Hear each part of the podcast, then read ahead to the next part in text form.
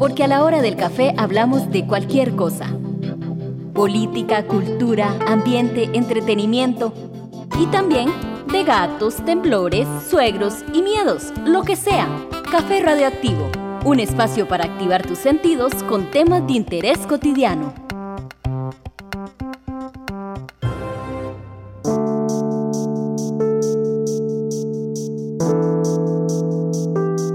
Bienvenidas y bienvenidos, esto es Café Radioactivo y hoy me encuentro con Ana Yancy Zúñiga. Ella es especialista en nutrición máster de la Oficina de Bienestar y Salud de la Universidad de Costa Rica.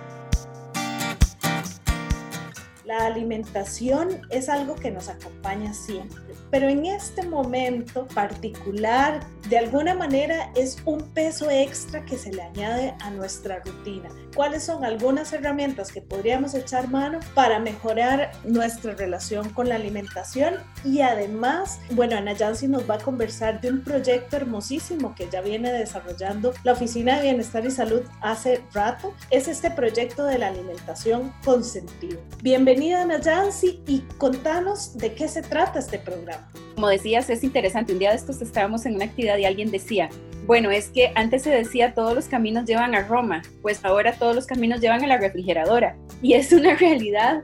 Ahora tenemos mayor disponibilidad de estar en nuestra casa más cerca de la alacena, más cerca de la refrigeradora. Lastimosamente no muchas veces está más cerca del frutero, ¿verdad? Porque muchas veces ese frutero hasta vacío está. Es un gran reto que hemos tenido en este tiempo. Algo muy importante que justamente lo que estabas comentando sobre la alimentación es que hemos querido darle otro enfoque al tema de alimentación y nutrición ¿Cuál es el enfoque? Hemos estado trabajando desde alimentación con sentido y alimentación con sentido tiene tres ejes fundamentales. Hay un primer eje que es alimentación con sentido. ¿Qué quiere decir esto? Con un objetivo. ¿Con qué sentido es que yo elijo mis alimentos? Es que yo me preparo mis alimentos, es que yo consumo mis alimentos. Por otro lado, alimentación con sentido con todos los sentidos muchas veces andamos como en automático, ¿verdad? Llegamos, nos servimos la comida, prendemos el televisor o la computadora y a veces toda la misma vez, computadora, televisión y teléfono, y estamos comiendo y viendo lo que pasa en las noticias y escribiéndole a fulano de tal, respondiendo un correo, y entonces perdemos la posibilidad de alimentarnos con todos los sentidos, de darnos cuenta si estaba caliente o fría la comida, si estaba muy salada, si sonaba o no sonaba. O sea, obviamente si te vas a comer un puré de papas no te va a sonar, pero si tomas un brócoli así al dente, hace ese crunch y es parte de una alimentación con sentido comer con todos los sentidos. Y otro elemento muy importante que es alimentación con sentido, pero como pegadito, con sentido, como desde el consentirse, que es justamente el poder darle un lugar a qué significan los alimentos para mí. Muchas veces este alimento que yo estoy eligiendo lo estoy eligiendo consciente de que me va a brindar los nutrientes y la energía para funcionar adecuadamente pero la mayoría de las veces estoy comiendo este alimento porque me encanta, por placer, pero muchas veces incluso lo elegimos porque hay una relación con él más emocional. Si se acuerdan tal vez de un pan casero que hacía la tía, el arroz con leche de la mamá, la olla de carne de la abuela. Entonces, usted muchas veces va y busca un alimento, pero tiene que ver con esa relación, ese cariño, ese momento en mi historia que me generaron un significado para mí. Recuerdo un compañero de un taller que él decía, es que yo no puedo dejar el pan, me encanta, me encanta el pan. Y es que donde lo contaba hasta que disfrutaba. Y empezamos a trabajar en el tema de historia de vida, ¿verdad? ¿Qué patrón de alimentación tiene y en qué parte de la historia de su vida está? Y él conectó e identificó que todas las tardes donde la abuela iban a la panadería y traían el pan recién hecho, así calientito, eso que viene oliendo. Y todos se sentaban con la abuela y los nietos a tomar el café de la tarde con un pedazo de pan fresco con mantequilla. ¿Qué es lo que pasa? Que él asumía en cierta manera que ese pan le representa ese cariño de la abuela, ese momento importante en su familia y por tanto tenía una fijación con el pan y a veces no podía ni tener control. Se comía uno, dos, tres y cuando se daba cuenta se comía hasta el baguette completo. Entonces el darse cuenta de cuál era su significado de ese alimento lo hizo valorar ahora, bueno, si yo me quiero comer el pan porque quiero recordar ese momento, lo como y lo como con medida y con mucha paz y disfrutando. ¿Verdad? No es aquello de no puede jamás, sino es darle un lugar de qué significa ese alimento para mí. ¿Por qué como lo que como? Si de verdad hay una historia ahí, es porque simplemente como en piloto automático, que por cierto, el piloto automático es una forma que tiene nuestro cuerpo de ahorrar energía, de hacer las cosas de forma rápida sin necesitar mucho que es como cuando uno aprende a manejar, ¿verdad? Al principio, que el clutch, que el... hasta que llega el momento en que se vuelve totalmente automático. Pero así tenemos nuestra forma de masticar, nuestra forma de tragar, tenemos en automático la forma en que elegimos los alimentos y andamos en piloto automático. Como les decía, el piloto automático no es malo, es bueno porque nos permite ahorrar tiempo, pero si lo tenemos mal programado, ese es el problema. ¿Verdad? Si realmente ese piloto automático me acerca a mi objetivo o no. Y ahí es cuando hay que valorar, bueno, y no, si no me acerca, entonces voy a reprogramarlo para que este piloto automático me acerque a mi objetivo. Pero entonces ahí está la pregunta, ¿tenés un objetivo para alimentarte o por qué te estás alimentando? Otra pregunta muy importante es, ¿para qué como lo que como?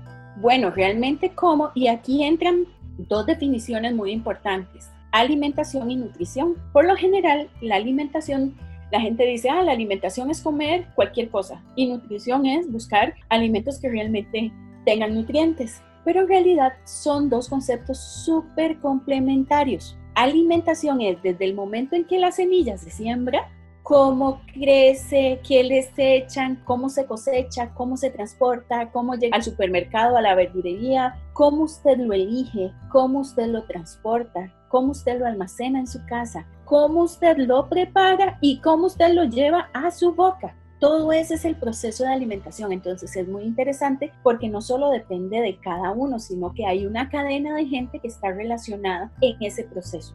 Y nutrición es cómo eso que yo llevo a mi boca, ese bocado, las enzimas que están en la saliva empiezan a trabajarlo y cómo nosotros lo masticamos, toda la parte mecánica de la boca, cómo pasa por esófago, llega a estómago, luego intestinos y los nutrientes pasan a torrente sanguíneo y qué pasa con todos esos nutrientes en nuestro cuerpo. Alimentación y nutrición son definiciones o conceptos súper complementarios. La pregunta es, ¿realmente estás comiendo para brindarle lo que realmente necesita su cuerpo? También es muy importante la relación que hay entre lo que yo como y cómo estoy rindiendo, ya sea a nivel físico, ya sea a nivel laboral, ya sea a nivel intelectual.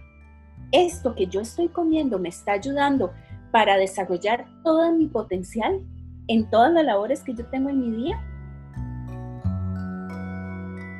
también la alimentación se relaciona con la parte de salud mental.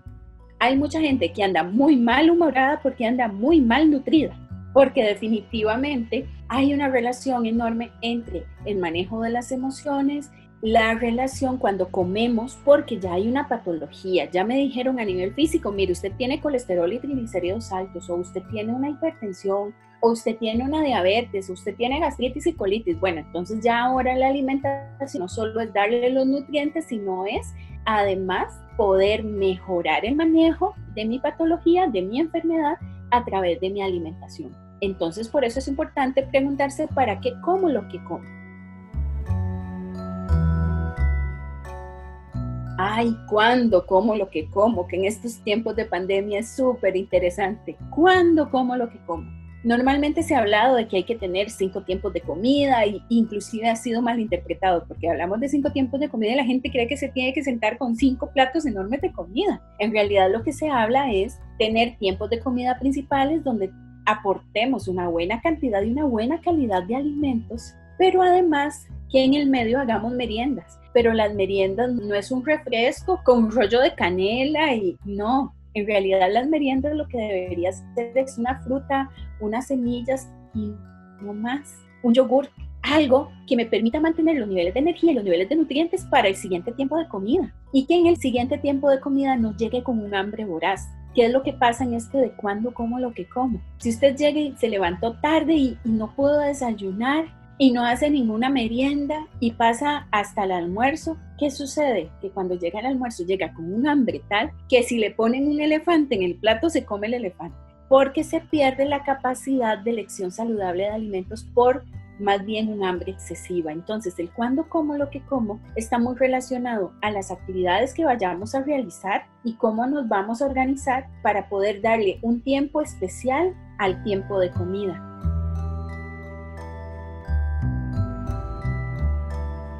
Y además, ¿dónde como lo que como? Muchas veces, como decíamos, en la cama, con el televisor, la comida aquí, el teléfono en la computadora. Eso no favorece una alimentación saludable. Lo ideal es tener una condición en la cual yo pueda llegar y servirme bonito incluso. Porque al fin y al cabo, si usted quiere conquistar a alguien, va a llegar y le va a servir y así como si fuera chef, ¿verdad? Hasta el arroz ahí moldeado y con un perejil de decoración y, todo así, porque es para alguien súper especial pero ¿quién más especial que usted mismo? Entonces, el servirse bonito, como hablábamos, alimentación saludable, es cómo se ve lo que yo estoy comiendo, cómo están los colores, cómo está servido, que sea bonito porque es para alguien especial y darme el tiempo y poder tener atención plena a la hora de comer. Alimentarse, como decías, es cuidarse, ¿verdad? Y es chinearse también. Exacto, es qué papel está jugando la alimentación y la nutrición en mi vida. Es reconocer que a través de esto podemos mejorar nuestro rendimiento. Podemos inclusive mejorar mi salud mental. Puedo inclusive tener un mejor manejo de emociones. Entonces no es simplemente por quitarme una necesidad por un huequillo ahí en el estómago que me dio, sino es realmente el papel que tiene la alimentación en nuestro funcionamiento físico y emocional. Por eso es súper importante inclusive hacerse otra pregunta. ¿Cuánto como lo que como? Ay, ¿como lo que sea de forma indiscriminada o soy consciente de cuánto estoy comiendo? Ahí hay varias formas de ver el cuánto como. Por ejemplo, de acuerdo a guías alimentarias para Costa Rica, está el círculo de alimentación, habla de una proporción. Entonces, de todo lo que usted come en el día, como si usted hiciera un gráfico de estos de pie, menos de la mitad debe ser de grupo de cereales, leguminosas y verduras harinosas. Más de la cuarta parte de frutas y vegetales no harinosos. Y ahí hago siempre la aclaración, porque la gente dice, sí, yo como vegetales, vea, yo como papa, yuca, camote, esos son verduras harinosas. Cuando hablamos de esa cuarta parte, quiere decir las no harinosas como la lechuga, como el rábano, como el pepino, como la zanahoria, la remolacha, el ayote, una proporción muy pequeña que va siendo casi como, puede ser como la cuarta parte, un poquito más, de productos de origen animal o proteína de origen vegetal también, o sustitutos, ¿verdad? De la proteína de origen animal, y una proporción muy pequeña de grasas y azúcares. Entonces eso es por proporción durante el día. Hay otra que es por medio de los intercambios, que ya eso implica es tener el acompañamiento de un profesional en nutrición que de acuerdo a tu requerimiento te haga un plan de alimentación y te diga cuántos intercambios de cada grupo de alimentos puedes comer. Pero hay otra metodología que es bastante sencilla, que es el método de plato que desarrolló la Universidad de Harvard, el cual dice, cuando usted se vaya a servir, en su plato, en la mitad, sírvase en los tiempos de comida principales frutas y vegetales. Por ejemplo, pensemos en un almuerzo que te vas a servir una ensalada y unos vegetales cocidos. Luego dice la cuarta parte de algún tipo de proteína, ya sea vegetal o animal. Entonces ahí puede ser desde un huevo o podría ser unos garbanzos o podría ser un trocito de pollo. Y la otra cuarta parte del plato, sírvase algún cereal, ideal que sea integral o sírvase una verdura harinosa. Entonces, con el ejemplo que estábamos dando de la ensalada, los vegetales cocidos, el pedacito de pollo, ahí podría ser un puré de papa, pero la cuarta parte del plato. ¿Qué es lo que pasa? Que por lo general disminuimos la cantidad de vegetales y metemos más de los otros grupos, ¿verdad? Y además dice que por favor que acompañe su plato con una bebida no azucarada y que también cuide la forma de preparación para evitar consumir altas cantidades de grasa, ¿verdad? Porque si todo lo hacemos frito, pues estaríamos aumentando la cantidad de grasa. Entonces, el cuánto como lo que como, podríamos elegir alguna de estas alternativas para tener un poco de mayor control. A mí me parece que esta, la del método del plato, ahorita podría funcionar muy bien. Cuando usted vaya a desayunar, quiere pinto, perfecto, pero entonces coma la mitad de fruta, ponga una cuarta parte de pinto y puede poner un huevo. Inclusive el pinto ya tiene proteína de origen vegetal, ¿verdad? Por los frijoles. Entonces hasta podría ser la mitad de pinto porque ahí tendríamos los frijoles del pinto como la proteína y la otra parte de arroz. Ojalá fuera con arroz integral, sería maravilloso. Eso sí, puede ser que de pronto te tajaderes unas rodajitas de tomate y te comes una fruta. Eso para un desayuno. Y así con los diferentes tiempos de comida. Y por otro lado, el cómo como lo que como que ese es otro detalle importantísimo. En el momento que yo me siento, el poder tener esa atención plena y poder mirar, el poder disfrutar, el cómo huele, el cómo sabe, el cómo se siente, cómo es la textura, cómo son los colores.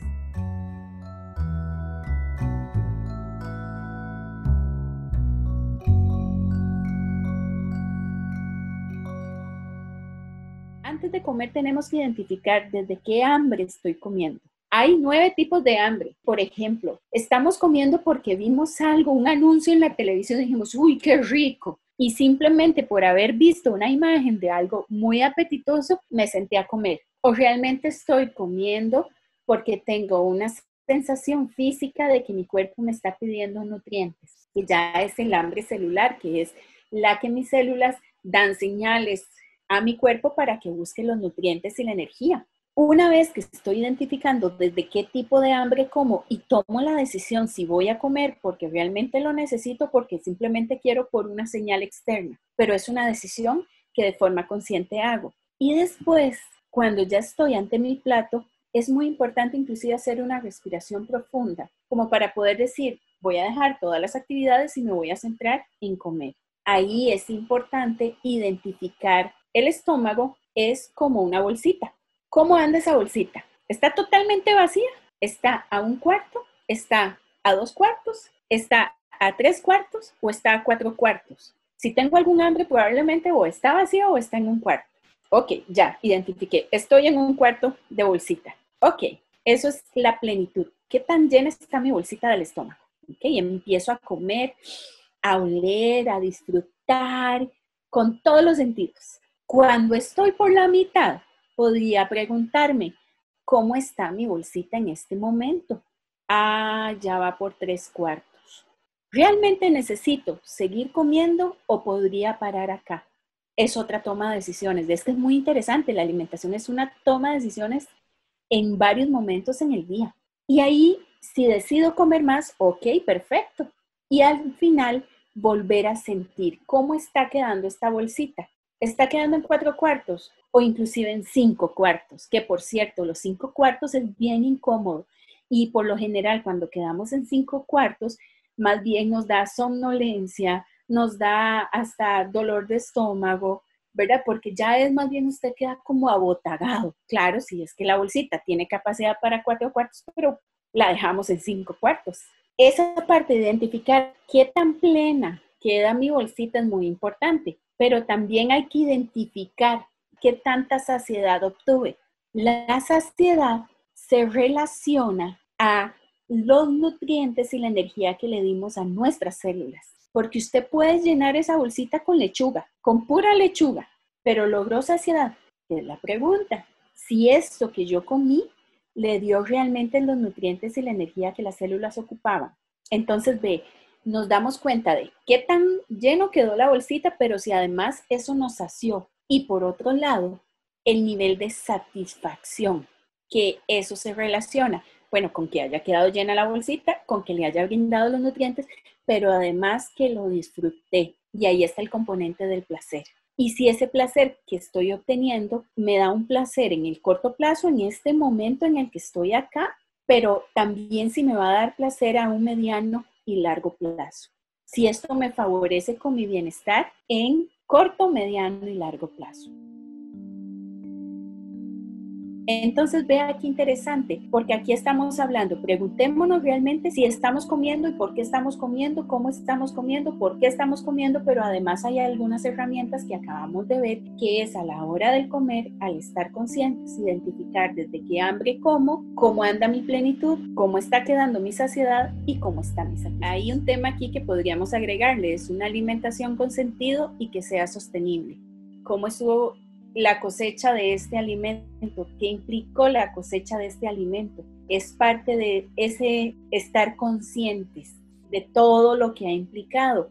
Cuando tal vez no tenemos todos los recursos, tal vez podemos más bien ser conscientes de con los recursos que tengamos, qué es lo mejor que podemos adquirir para mí con los recursos que tengo. El tema es que tal vez los recursos no son muchos, pero yo lo que elijo son alimentos que no necesariamente me van a aportar lo que necesito. Entonces, aun cuando los recursos sean un poco limitados, sería importante ser conscientes, bueno, ¿cómo puedo maximizar estos recursos para darle lo mejor que puedo? Una de las cosas que se recomienda es comer alimentos de temporada. Los alimentos de temporada por lo general son mucho más cómodos en precio y además, por lo general, hasta son más ricos.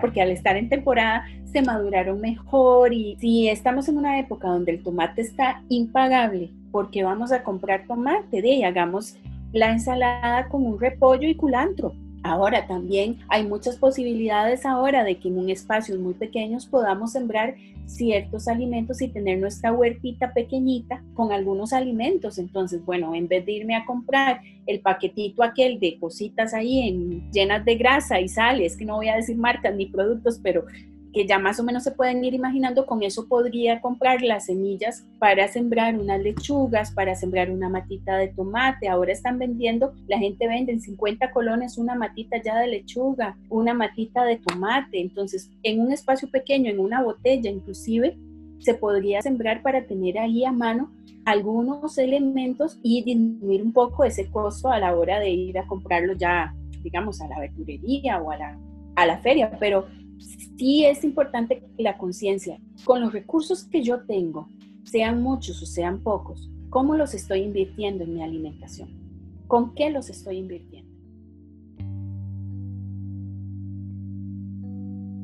Hoy conversamos con Ana Yancy Zúñiga de la Oficina de Bienestar y Salud de la Universidad de Costa Rica de este proyecto y de toda esta metodología de alimentación con sentido. Ana Yancy, se pueden acercar también a las redes sociales de la OBS para buscar más información sobre nutrición, ¿cierto? Claro, en Bienestar y Salud en Facebook y también incluso en la página de la Oficina de Bienestar y Salud, obs.com ucr.ac.cr pueden encontrar información, ahí pueden buscar unidad de promoción de la salud y entran y ahí en temáticas está el tema de alimentación con sentido y hay muchos recursos de los cuales pueden aprovechar. Nos encontramos entonces en el próximo episodio. Esto fue Café Radioactivo.